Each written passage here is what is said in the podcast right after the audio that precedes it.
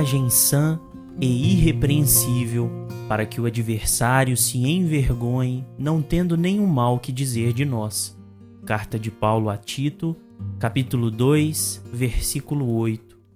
Olá pessoal, aqui é Tárcio Rodrigues e o café com o Espiritismo de hoje é sobre o livro Fonte Viva, capítulo 43, intitulado Linguagem, psicografia de Francisco Cândido Xavier, onde Emmanuel nos diz: Através da linguagem, o homem ajuda-se ou se desajuda, ainda mesmo que o nosso íntimo permaneça nevoado de problemas.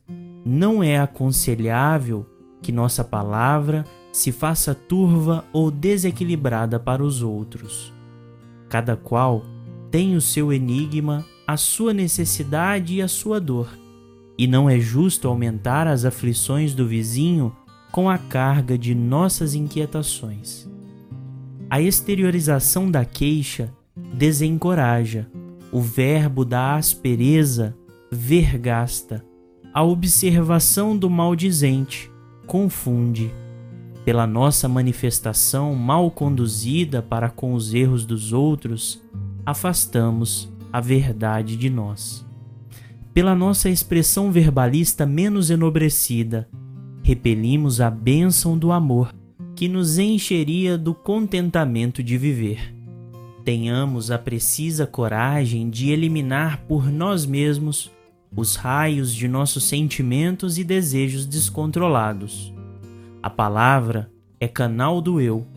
Pela válvula da língua nossas paixões explodem ou nossas virtudes se estendem. Cada vez que arrojamos para fora de nós o vocabulário que nos é próprio, emitimos forças que destroem ou edificam, que solapam ou restauram, que ferem ou balsamizam. Linguagem, a nosso entender, se constitui de três elementos essenciais: expressão, maneira e voz. Se não aclaramos a frase, se não apuramos o modo e se não educamos a voz de acordo com as situações, somos suscetíveis de perder as nossas melhores oportunidades de melhoria, entendimento e elevação.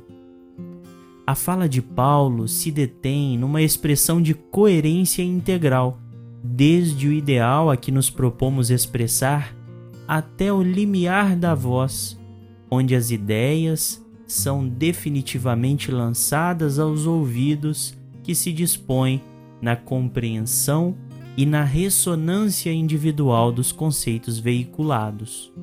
A linguagem é assunto de tanta complexidade e atenção que ela varia desde inúmeras expressões idiomáticas até a experiência de escutar algo que agrada ou não. Lorenz, no livro Esperanto enquanto Revelação, nos diz de uma perfeita concordância e entendimento entre bovinos e cães distanciados por largas distâncias, pois que apesar da visível limitação dos animais de expressarem ideias em formas mais elaboradas, a interjeição da qual fazem uso alerta ou repreende, atrai ou os irmana em unidade de desígnios. E na continuidade do raciocínio de Lorenz, ele diz de uma humanidade limitada pelo cárcere verbalístico, pelas barreiras idiomáticas e pela diversidade dos costumes na concordância fraterna. Estenderíamos ainda a reflexão para a pluralidade de ideias construídas para satisfazer aos anseios de paz e felicidade, mas que defendidas acima das próprias virtudes se tornam a própria causa da infelicidade e da violência. A leitura e a ressonância evangélica nos dizem de boa vontade entre os homens, expressadas com singeleza, sanidade e coerência, para que sejamos bem-sucedidos em expressar o melhor da melhor forma que nos cabe. Conforme diz Emmanuel, Paulo de Tarso fornece a receita adequada aos aprendizes do Evangelho. Nem linguagem doce demais, nem amarga em excesso, nem branda em demasia, afugentando a confiança, nem áspera ou contundente, quebrando a simpatia, mas sim linguagem sã e irrepreensível, para que o adversário se envergonhe, não tendo nenhum mal que dizer de nós. Fiquem com Deus e até o próximo episódio do Café com o Espiritismo.